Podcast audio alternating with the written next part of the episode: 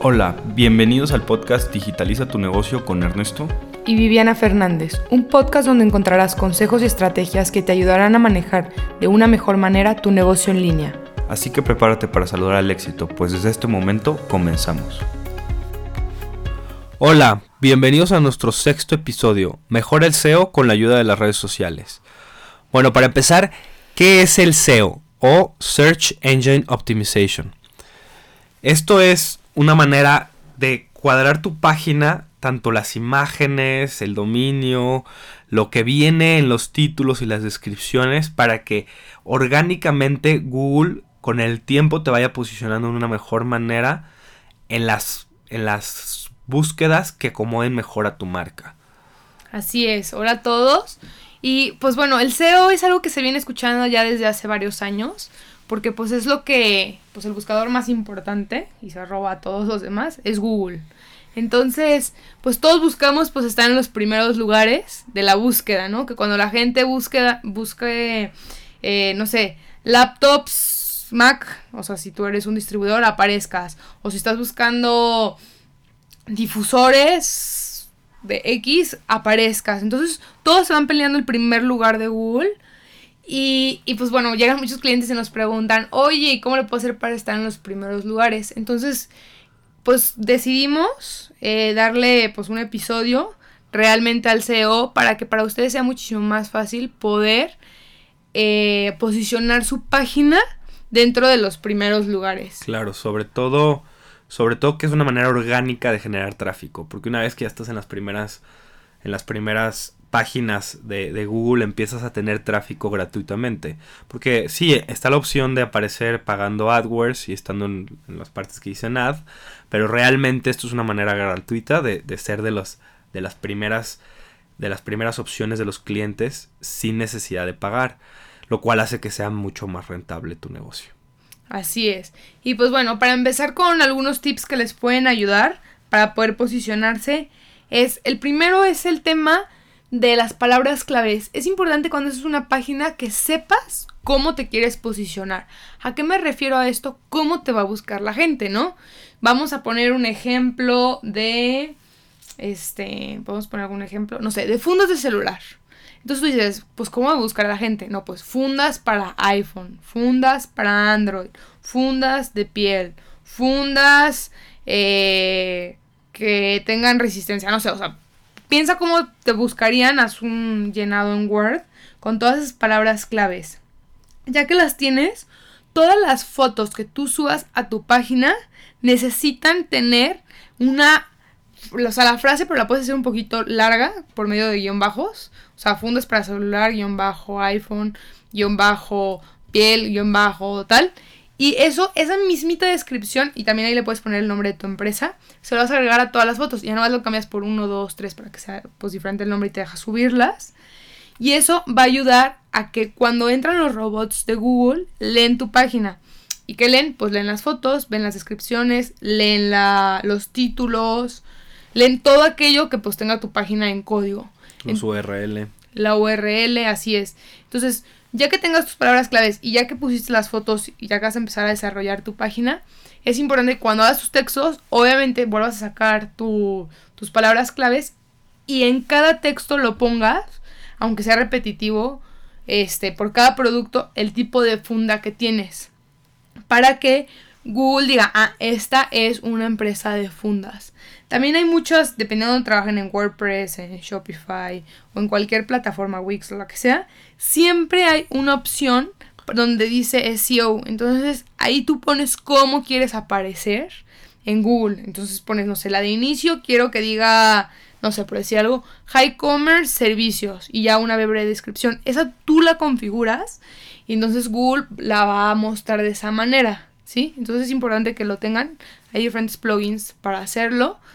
Digo, cambia dependiendo de la plataforma.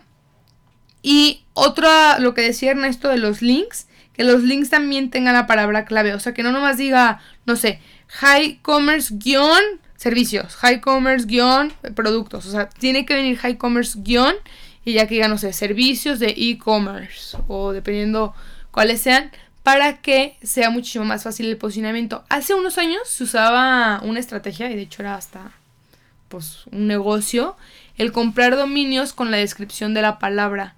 Entonces, no sé, yo me acuerdo que en ese entonces que hacía la parte de venta inmobiliaria online, yo tenía de que este ventas de terrenos en Zapopan. Entonces, eso es una palabra clave y si tú compras el dominio, pues te posicionas luego luego, ¿no? Otra cosa que es importante en el SEO es la cantidad de visitas que tienes en tu página. O sea, que realmente tenga suficiente tráfico para que, la, para que para Google sepa que es relevante. ¿Sí? Otro, otro tema, este, es...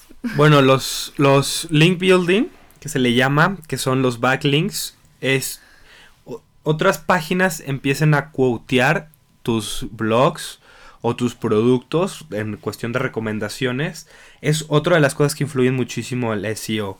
Es una manera de que Google dice, ok, esta página está siendo relevante, tanto así que otras páginas están quoteando o le están dando o le están dando prioridad a esta página, ¿no? Entonces ya no nomás estás recibiendo tráfico de Google, sino estás recibiendo tráfico de otras páginas. Y eso Google lo toma mucho en consideración porque para ellos en ese momento tú te conviertes en un agente de voz que otras personas están siguiendo, ¿no?